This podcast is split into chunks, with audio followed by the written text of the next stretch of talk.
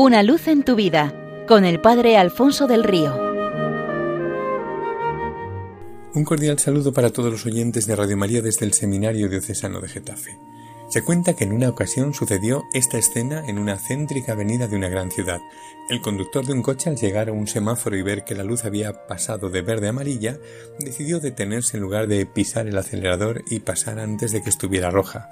Esta decisión hizo que la conductora del coche que circulaba detrás de él, por cierto sin guardar mucha distancia de seguridad, tuviera que dar un fernazo y con este se le cayese el bolso al suelo, saliendo de él y rodando por todo el coche el móvil, la agenda, las llaves, un frasco de perfume, una polvera, un pastillero, pañuelos, bolígrafos.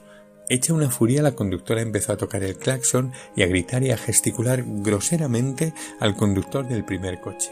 En esto se acerca un policía, toca la ventanilla y le pide la documentación, pidiéndole también que baje despacio del coche, y allí mismo la arresta y la traslada en el coche patrulla a la comisaría para abrirle la ficha policial. Después de estar unas horas detenidas, el mismo agente va a la celda para ponerla en libertad y para acompañarla a la entrada de la comisaría donde recogería sus pertenencias. Mientras iban de camino, el policía se disculpó diciéndole Le pido excusas por lo sucedido, todo ha sido un malentendido. La arresté por el robo del vehículo que conducía. La conductora perpleja le pide explicaciones sobre este juicio en medio de una cascada de insultos de entre los que solamente podemos reproducir incompetente. Permítame explicarme, dijo el policía. Tenía el coche patrulla eh, estacionado cerca del semáforo y pude contemplar perfectamente lo sucedido, al ver que en el retrovisor llevaba un rosario y la cinta con la medida de la Virgen del Pilar. En la puerta del maletero tenía una pegatina con el mensaje ¿Qué haría Jesús? y otra más pequeña que decía Acompáñame el domingo a misa, y que en un lateral además llevaba el símbolo cristiano del pez. Al ver todo eso y su reacción, con qué palabras y gestos se refería al conductor del primer coche, pitadas que le dedicó y el hecho de que casi le pasa con su vehículo por encima, pensé que el coche que conducía era robado porque un cristiano nunca se comportaría de esta manera. En la última cena, cuyos discursos de despedida eh, de Jesús, su testamento espiritual, se nos proponen para profundizar en la liturgia, Jesús nos dejó como enseñanza central su mandato nuevo, el verdadero compendio de su vida y el distintivo de la de todo aquel que se precie ser su discípulo. Además, nos dio la concreción de este mandato acompañándolo de un gesto y de una explicación. El gesto, el del lavatorio de los pies.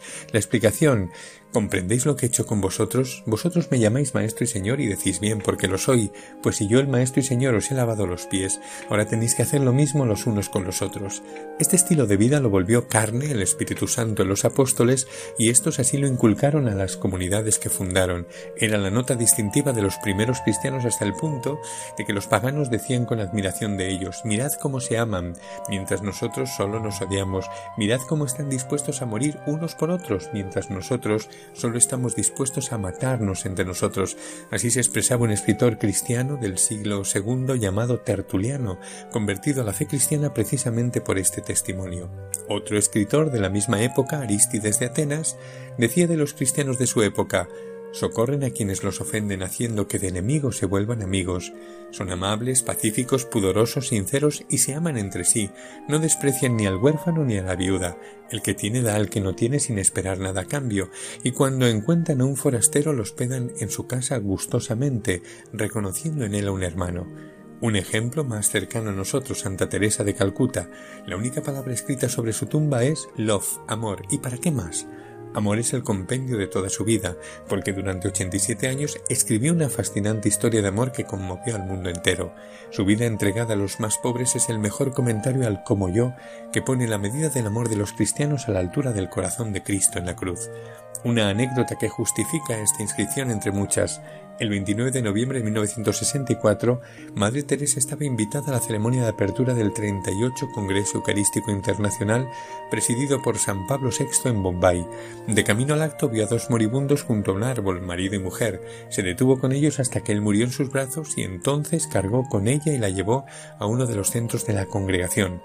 Para entonces la ceremonia ya había concluido. De esta manera encarnó la compasión del buen samaritano, amó como lo habría hecho él.